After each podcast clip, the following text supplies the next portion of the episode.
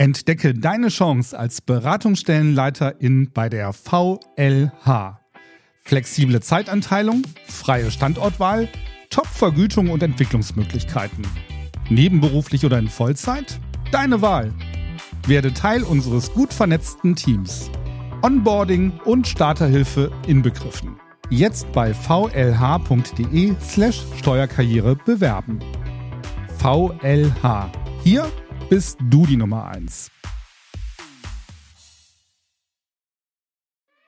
Steuerkanzleien aufgepasst. Am 18. April 2024 findet die Steuerberater Expo, die Innovationsmesse für Steuerkanzleien in Köln statt.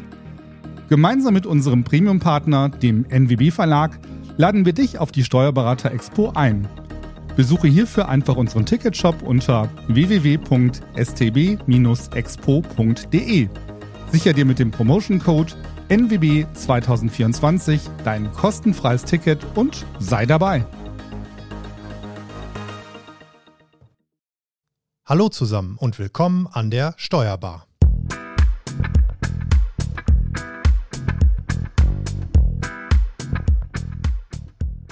Wir möchten euch heute in der heutigen Folge mal ein kleines Update zum Thema Grundsteuer geben.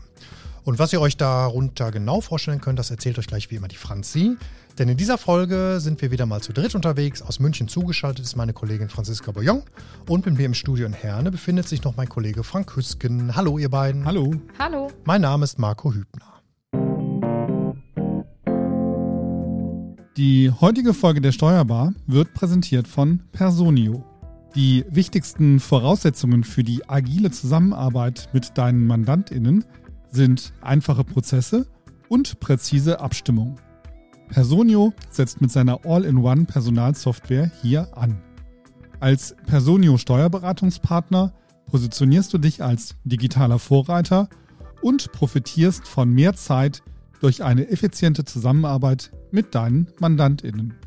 Besuche jetzt www.personio.com personio.de slash Partner für Infos zum Personio Partnerprogramm.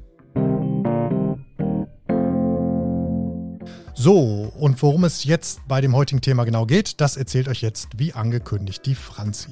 Genau, kurz dazu, wir möchten ein äh, Update zur Grundsteuerreform geben. Eine Folge aus dem letzten Jahr, das war die Folge mit der Nummer 36, hat sich ja bereits mit diesem Thema auseinandergesetzt und damals war Matthias Grotens unser Gast.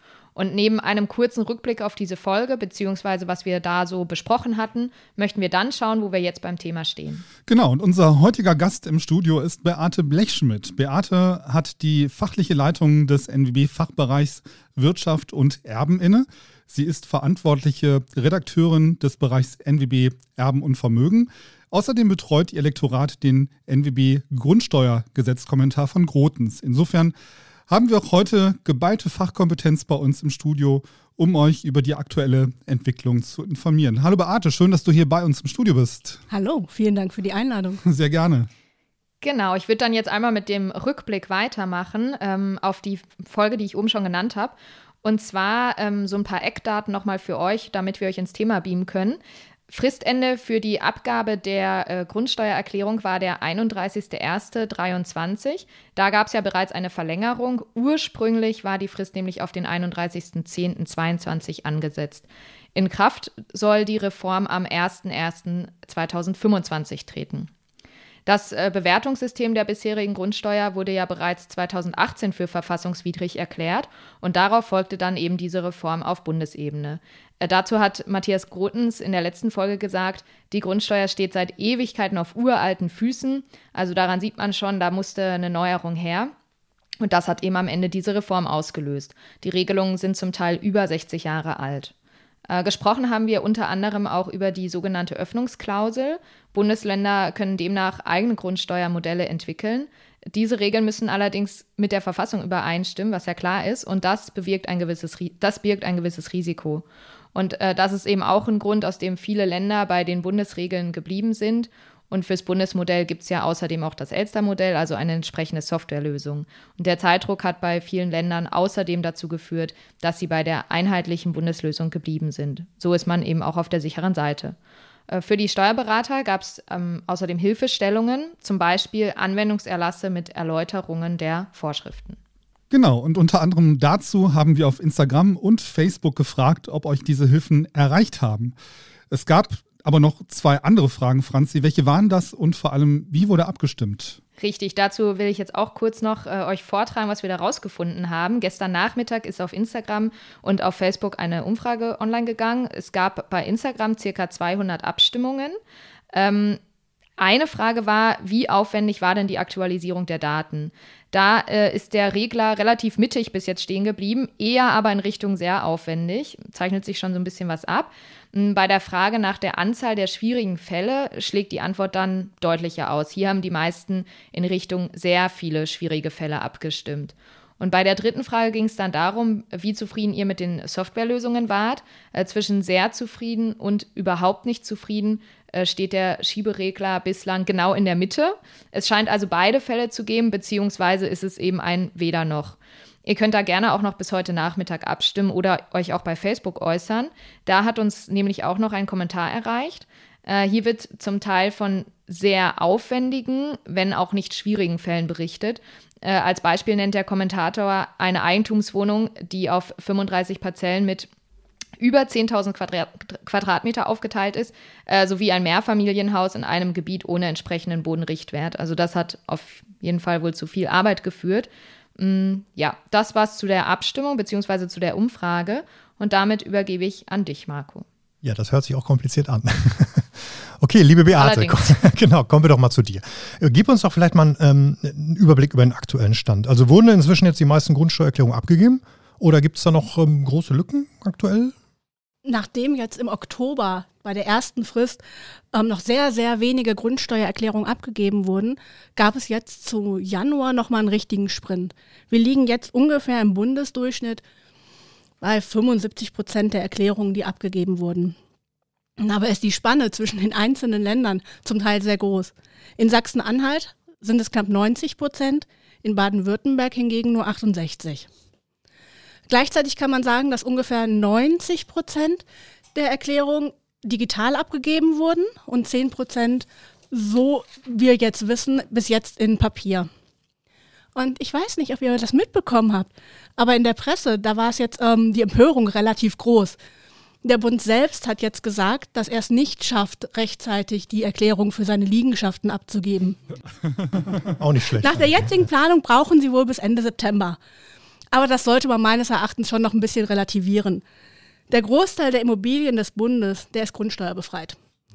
Und natürlich muss trotzdem eine Erklärung abgegeben werden, das versteht sich. Aber die haben halt gesagt, für die Steuerpflichtigen werden sie es bis Ende März abschließen und für alle anderen dann bis Ende September. Okay. Und ähm, kann man denn sagen, woran hat es genau gehakt oder wo gab es Schwierigkeiten für die Steuerberater? Um, ähm, ich denke, in der Praxis gab es zwei größere Schwierigkeiten. Das haben wir jetzt gerade, glaube ich, auch in der Umfrage zum Teil mitbekommen. Zum einen waren die vorhandenen Softwarelösungen zum Teil nicht so ausgereift, wie sich die Steuerberater das gewünscht hätten oder die Steuerpflichtigen. Und hier haben wir auch viel Feedback bekommen, dass das zum einen aufgehalten hat und zum anderen sehr frustriert hat. Und dann muss man sagen, ist es die schiere Menge an Daten. Ähm, knapp 36 Millionen Grundstücke mussten ja bekanntlich neu bewertet werden. Viele Fälle waren jetzt fachlich vielleicht nicht ganz so schwierig, bis auf die Ausnahmen, die auch gerade der Kommentator erwähnt hatte. Ähm, aber hier besteht die Hauptaufgabe darin, die ganzen Daten zu sammeln und sie in das Programm einzugeben. Und das in einer doch sehr begrenzten zeitlichen Frist. Also nochmal 36 Millionen Grundstücke. Und die hatten die ähm, Steuerberater tatsächlich auch in der Praxis das Problem, dass die Zuarbeit der Mandanten vielleicht immer, nicht immer so optimal war. Also zum Teil waren die Mandanten überfordert, wussten nicht genau, was sie einreichen mussten. Zum Teil haben sie es nicht rechtzeitig gemacht. Aber auch es lagen zum Teil keine äh, präzisen Grundstücksdaten vor. Und so mussten die Berater teilweise selber noch die erforderlichen Daten beschaffen.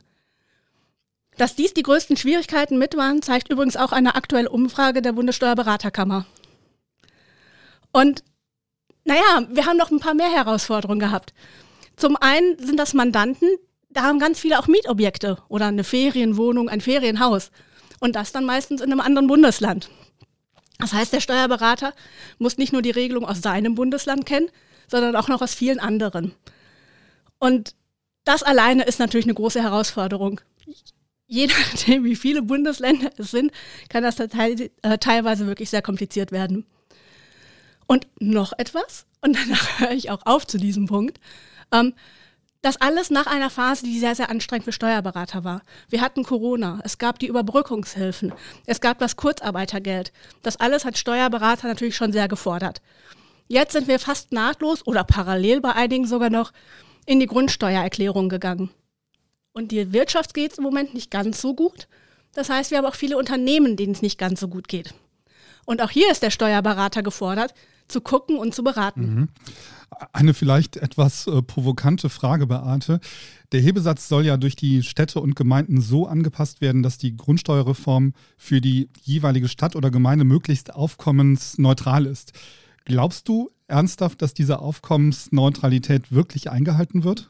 Zum einen, aufkommensneutral bedeutet ja nicht, dass es für einzelne Steuerpflichtige aufkommensneutral ist. Das heißt, für den einzelnen Steuerpflichtigen kann es sich durchaus deutlich erhöhen oder im Fall vielleicht auch mal etwas günstiger werden. Aber darauf wolltest du nicht hinaus, oder? Nee, nee, nee, genau. also, ich lebe im Ruhrgebiet. Von den 50 deutschen Kommunen mit den bundesweit höchsten Hebesätzen liegen 31 in Nordrhein-Westfalen, 19 in Hessen. Das heißt, wir sind hier tendenziell höhere Sätze sowieso schon gewöhnt. Ich glaube jedoch, dass im Großen und Ganzen es eher aufkommensneutral sein wird. Vielleicht leicht über dem aktuellen Stand. Wie das kommt? Naja, viele Kommunen haben jetzt im Vorfeld nochmal schnell erhöht. Ähm, in meiner Heimatstadt, dem wunderschönen Herten, liegen wir seit diesem Jahr bei schlanken 920 Punkten. Ui, krass. Ja, sehr. Bayern hat ja nochmal verlängert. Ähm, was ist der Grund und denkst du, dass andere Bundesländer da noch nachziehen? Ähm, in Bayern wurden Ende Januar mehr als 4,3 Millionen Grundsteuererklärungen abgegeben. Das klingt erstmal sehr viel, waren aber nur rund 68 Prozent der abzugebenden Erklärungen. Naja, und Bayern hat dann hier jetzt im Alleingang die Abgabefrist nochmal auf den 30.04. verlängert. Okay, bleibt also erstmal bei Bayern, so wie es aussieht. Ne? Genau. Ähm, was droht denn, wenn nicht abgegeben wurde? Ähm, erstmal tatsächlich nicht sehr viel im ersten Schritt.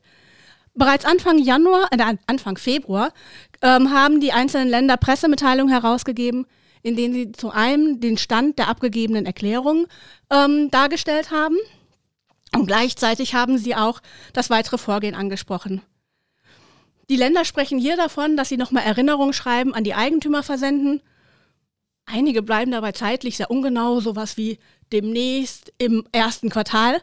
Hessen ist da etwas präziser und sagt unmittelbar nach Ostern werden die Erinnerungsschreiben verschickt. Wer sich dann immer noch kategorisch weigert, eine Erklärung abzugeben oder falsche Angaben macht, ja, der muss damit leben, dass das äh, Finanzamt schätzt. Und das ist im Allgemeinen etwas ungünstiger für den Steuerpflichtigen. Ja, Schätzen, Schätzungen vom Finanzamt sind nie gut. Ne? Mm, mm, mm. Wobei auch Bayern hier wieder ähm, sehr präzise war und gesagt hat, also vor 2024 werden wir nicht schätzen. Mhm. mhm. Okay. Ja, interessant. Ähm, wir haben ja am Anfang von den Anwendungserlassen schon gehört ähm, und ja, so Hilfen, die den Steuerberatern an die Hand gegeben wurden. Äh, haben diese Erlasse den Steuerberatern denn geholfen? Was denkst du? Ja. Ja, das ist die Rückmeldung, die wir auch bekommen haben. Mit diesen wurden die Anwendungs- und Auslegungsfragen der Finanzverwaltung amtlich dokumentiert, einschließlich ähm, Vereinfachungsregelungen. Und das erleichtert allen, also Steuerpflichtigen, Beratern und Finanzverwaltung, die Anwendung der neuen Regeln doch sehr. Ähm, gut. Äh, eine zweite Frage, die ich noch habe, ist, äh, ob es denn jetzt deiner Meinung nach so ist, dass verfassungsrechtlich alles in trockenen Tüchern ist. Äh, bei der letzten Folge zu diesem Thema blieb am Ende ja die Frage offen, ob alle Modelle diesem Verfassungsrecht eben standhalten, wenn jetzt die Bundesländer sich dafür entschieden haben, eigene Modelle zu fahren und nicht sich dem Bundesmodell anzuschließen. gute Frage. Sehr, sehr gute Frage. Aber ich muss gestehen, dass ich die Antworten nicht weiß. Also ich befürchte, das wissen wir erst, wenn die entsprechenden Klagen entschieden wurden. Ähm, bereits im Dezember gab es eine große Meldung, dass in Baden-Württemberg der Bund der Steuerzahler Baden-Württemberg, die Verbände Haus- und Grund-Württemberg und Baden sowie der Verband Wohneigentum Baden-Württemberg gemeinsam mit mehreren Eigentümern Musterklagen führen. Grund sind gravierende verfassungsrechtliche Bedenken an dieser Stelle. Auf der anderen Seite habe ich jetzt auch gelesen, dass Hartmut Schwab, der Präsident der Bundessteuerberaterkammer, davon ausgeht, dass sich Einsprüche nur lohnen, wenn ein Fehler beim Ausfüllen entdeckt wurde. Pauschale Einsprüche wegen einer möglichen Verfassungswidrigkeit, die lehnt er eher ab. Er sagt, dass selbst wenn am Ende das Bundesverfassungsgericht Zweifel an der Vereinbarkeit der Berechnungsmethode mit dem Grundgesetz habe, wird es keine Rückentwicklung geben. Ähm, wie hat er es so schön ausgedrückt? Das Bundesverfassungsgericht kann die Gemeinden nicht pleite gehen lassen. Naja, oh wir werden sehen. Ähm, in die gleiche Richtung argumentiert aber auch Florian Köbler, der Chef der Deutschen Steuergewerkschaft. Er meint, dass bei den Einsprüchen auch nichts herauskommen wird. Das Bundesverfassungsgericht wird die Politik höchstens auffordern, seiner Meinung nach, das Gesetz nachzubessern, es aber nicht für nichtig erklären. Insofern, wir werden sehen. Mhm. Ja, sehr spannend. Ähm, Beate, wenn wir jetzt schon mal jemanden hier bei uns haben, der aus dem Nähkästchen plaudern kann, was war eigentlich die größte Herausforderung für uns als Verlag beim Grundsteuergesetzkommentar? Ähm, es gibt ja zum einen das Bundesmodell als auch die Regelungen der einzelnen Länder. Es gibt also sehr, sehr viel zu kommentieren. Wir aktualisieren den Kommentar dabei nicht nur zum jeweiligen Erscheinungstermin der Printausgabe, sondern halten ihn online ständig aktuell, um den Steuerberatern hier ein praktisches ähm, Rüstzeug an die Hand zu geben. Also es war gerade jetzt wichtig in der Phase der Erklärung, bleibt aber jetzt auch wichtig, wenn es darum geht, die Bescheide zu prüfen und vielleicht Widerspruch einzulegen. Das bedeutet natürlich für unsere Autoren ein hohes, auch zeitlich sehr hohes Engagement. Ähm, und für uns, wir brauchen Ressourcen, um das zu koordinieren und die Texte aufzubereiten. Aber ich muss sagen, wir haben ziemlich großes Glück, sowohl mit unserem Autorenteam, mit dem Herrn Rausgeber Matthias Grotens, als auch mit unserem Lektoratsteam. Genau, und in der NWB Steuerrechtsdatenbank ist ja alles auf dem aktuellen Stand verfügbar. Definitiv. Genau. Äh, einen Hinweis habe ich auch noch an dieser Stelle, und zwar haben wir ja schon in unserer letzten Folge darauf hingewiesen, äh, eine Veranstaltung der NWB-Akademie mit Termin im März und im Juni, teilweise in Präsenz, teilweise als Online-Seminar. Und zwar äh, trägt der, die Veranstaltung den Titel Die Grundsteuer und ihre Reform, neue Bewertungsmodelle und Messbeträge. Das verlinken wir auch nochmal in den Shownotes. Okay. Ich habe nichts mehr auf dem Zettel, sind wir durch, oder? Ja, ein kurzes Update, aber ich glaube, es war wichtig, dass wir es mal gemacht haben. Genau. Mhm, genau. Ja, dann, dann wären wir am Ende der Sendung. Bedanken uns bei dir, Beate, fürs Gespräch. Vielen Dank. Sehr gerne. Und natürlich auch bei euch da draußen fürs Zuhören. Wir hoffen, euch konnte dieses Update ein wenig weiterhelfen. Und wie immer gilt, wir freuen uns natürlich über Kommentare aller Art. Also schreibt uns einfach an podcast.nwb.de. Und äh, wir freuen uns natürlich ebenso über Likes bei YouTube oder ein paar Sterne im Podcast-Player oder wo immer ihr uns auch hört. Ja, und damit macht's gut, bleibt weiterhin gesund und schaut zusammen. Tschüss. Ciao. Tschüss. Die heutige Folge der Steuerbar wurde präsentiert von Personio. Die wichtigsten Voraussetzungen für die agile Zusammenarbeit mit deinen MandantInnen sind einfache Prozesse und präzise Abstimmung. Personio setzt mit seiner All-in-One Personalsoftware hier an. Als Personio Steuerberatungspartner positionierst du dich als digitaler Vorreiter und profitierst von mehr Zeit durch eine effiziente Zusammenarbeit mit deinen MandantInnen. Besuche jetzt www.personio.de/partner für Infos zum Personio Partnerprogramm.